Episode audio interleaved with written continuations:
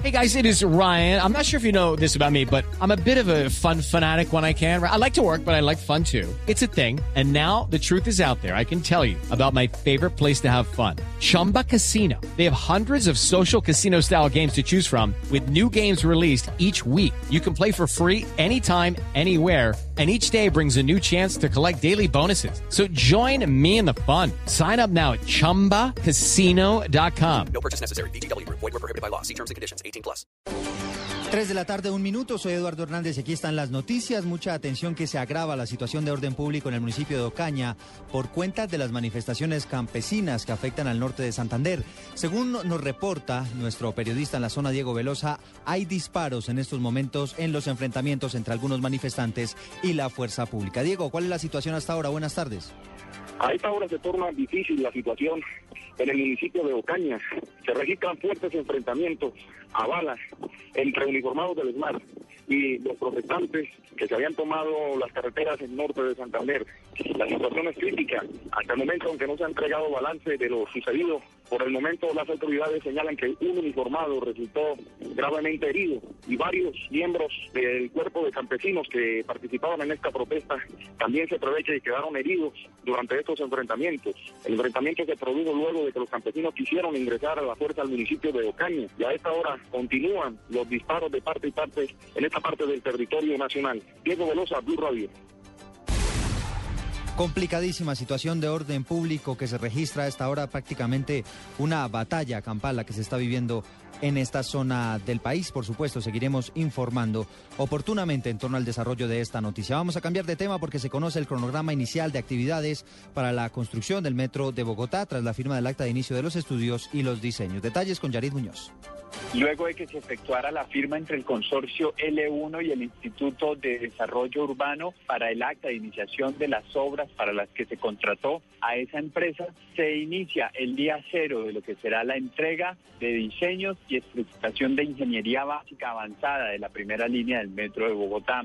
El primer resultado que verá la ciudadanía será el próximo 24 de septiembre, cuando el consorcio tenga que entregar uno de esos primeros estudios, el que tiene que ver con la estación de la Sabana, que definiría si este trazado del metro debe subir por la avenida Calle Primera o por la avenida Primero de Mayo. A partir de hoy, el consorcio tiene 15 meses que se cumplen en septiembre del próximo año, fecha en la cual deberá entregarle a la Administración de Bogotá en total 27 productos que servirán para iniciar el pliego y abrir la licitación de lo que será la obra final. En principio estos estudios tienen un costo de 71 mil millones de pesos y según la alcaldía de Bogotá, la obra estaría a finales del 2018. Yarit Muñoz, Blue Radio. 3 de la tarde y cuatro minutos. Yarit, gracias. Hablamos de información internacional porque se confirman contactos diplomáticos entre Estados Unidos y Ecuador por el caso del ex técnico de la CIA que está buscando asilo en el vecino país. Los detalles los tiene Daniela Morales.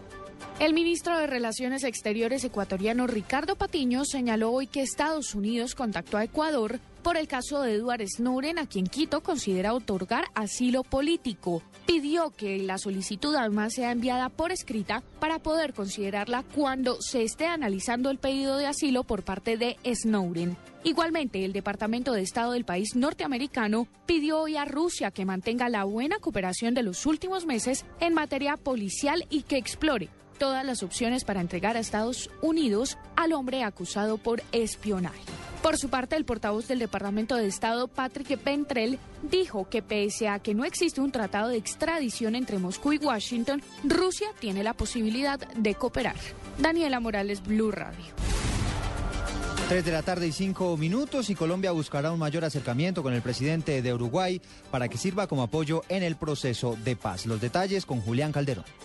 La canciller colombiana María Ángela Holguín así lo señaló durante su visita a Montevideo. Textualmente, la ministra de Relaciones Exteriores indicó que el presidente Juan Manuel Santos quiere que su homólogo uruguayo José Pepe Mujica esté más cerca del proceso de paz que se adelanta con las FARC en Cuba.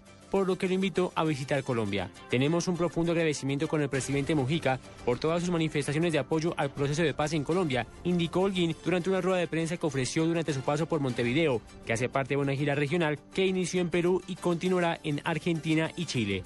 Holguín destacó la conversación que Mujica sostuvo con el Papa Francisco, en la que uno de los temas principales fue la paz en Colombia, y le agradeció este gesto de respaldo y compañía a la búsqueda del fin del conflicto en el país. Julián Calderón, Blue Radio. Noticias contra reloj en Blue Radio. 3 de la tarde y 6 minutos, noticia en desarrollo a esta hora. La, está cerrada la vía que comunica Bogotá con Villavicencio por cuenta de un deslizamiento de tierra en el kilómetro 66 en la zona conocida como la quebrada de Susumuco. Las autoridades están trabajando en el sector para tratar de rehabilitar el paso lo más pronto posible. Quedamos atentos al reinicio de la audiencia de imputación de cargos contra los directivos y exdirectivos de Interbolsa. Hay posibilidades de que una vez se reanude, sea nuevamente aplazada para que un juez de segunda instancia defina si los liquidadores de las firmas pueden ser considerados víctimas dentro de este proceso. Quedamos también atentos a la participación del tenista colombiano Santiago Giraldo en el Wimbledon en Inglaterra. El Vallecaucano pasó hoy a segunda ronda de este torneo tras vencer al argentino Horacio Ceballos. Y la cifra que es noticia hasta ahora tiene que ver con el precio del dólar, que hoy cerró a 1.923 pesos. 3 de la tarde y 7 minutos. Continúen con el blog deportivo.